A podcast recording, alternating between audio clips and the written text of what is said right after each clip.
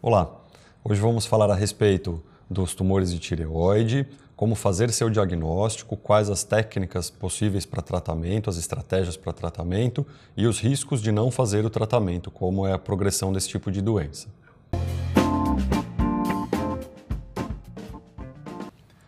Meu nome é Arthur Vicentino, eu sou cirurgião de cabeça e pescoço e, mais uma vez, falando sobre câncer de tireoide, é bastante frequente esse tema no nosso consultório, né, nas, nas perguntas aí que nós recebemos pelas mídias sociais e tudo. Então acho que vale a pena a gente sempre citar essa, essa informação.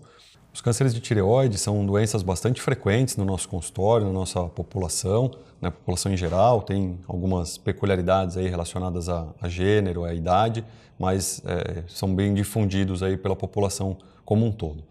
É, o que a gente precisa ficar atento é, são, são os sinais que o câncer de tireoide pode trazer.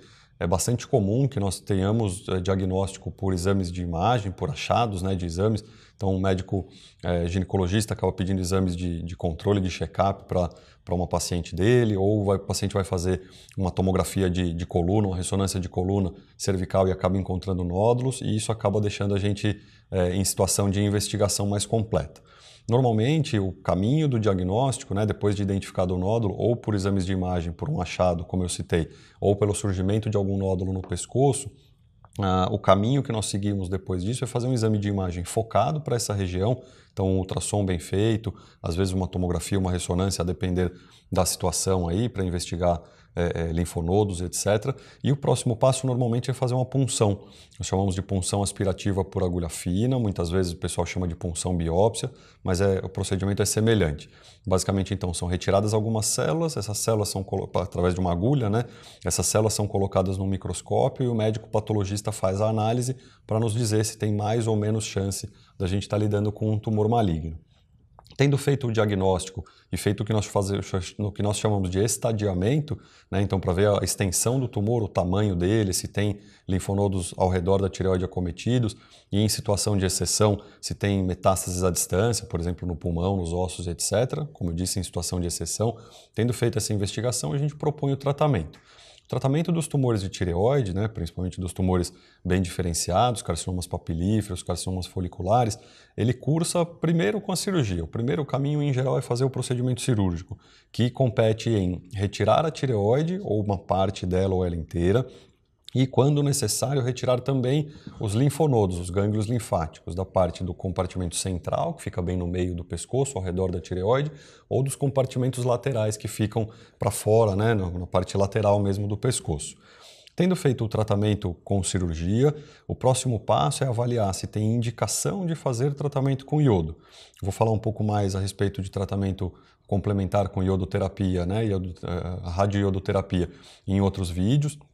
Mas aqui vale citar que, a depender do tamanho, da extensão e de outros critérios técnicos, pode ser que nós precisemos fazer também esse, esse tratamento complementar com iodo. E a grande preocupação sempre de não ter nenhum tipo de tratamento, né, a pessoa que acaba deixando evoluir esse, essa doença sem um, um cuidado adequado, sem um acompanhamento de forma correta, é que essa doença, assim como todos os outros tipos de tumor, eles podem crescer, né? essas doenças podem se, se expandir, elas podem invadir estruturas ao redor, então podem invadir a caixa da voz, o nervo da voz, a parte respiratória, a parte digestiva, vasos sanguíneos do pescoço, outros nervos, músculos, etc. E também tem a capacidade, esses tumores malignos, têm a capacidade de se espalhar. É o que nós chamamos de metástase. Então, as células, em geral, migram através dos vasos linfáticos, dos ductos linfáticos da região cervical, e esses ductos levam aos linfonodos. As células podem se alojar nesses linfonodos, nesses gânglios linfáticos, acabam crescendo por ali também, né? então acabam aparecendo nódulos fora da tireoide, nódulos malignos, que nós chamamos de metástases linfonodais. E por fim, esses linfonodos, essas células podem sair dos linfonodos e também se espalhar para outras regiões, como por exemplo eu citei aqui agora há pouco, o pulmão, os ossos e algumas outras estruturas do nosso organismo também podem ser acometidas por isso. Por isso que é super importante, quando identificamos algum nódulo no pescoço, alguma alteração nesse sentido, fazer investigação complementar, partir para os próximos, próximos passos para efetivamente programar o tratamento e evitar que a doença se, se, é, se, se estenda, que a doença propague, né? Então, se você conhece alguém que tem nódulos no pescoço, que tem um diagnóstico de câncer de tireoide ou que está em investigação disso, podem compartilhar nosso vídeo, curtam aqui o nosso, o nosso, o nosso conteúdo, né? podem se inscrever no nosso canal para que nós possamos trazer cada vez mais informação sobre o mundo da cirurgia de cabeça e pescoço.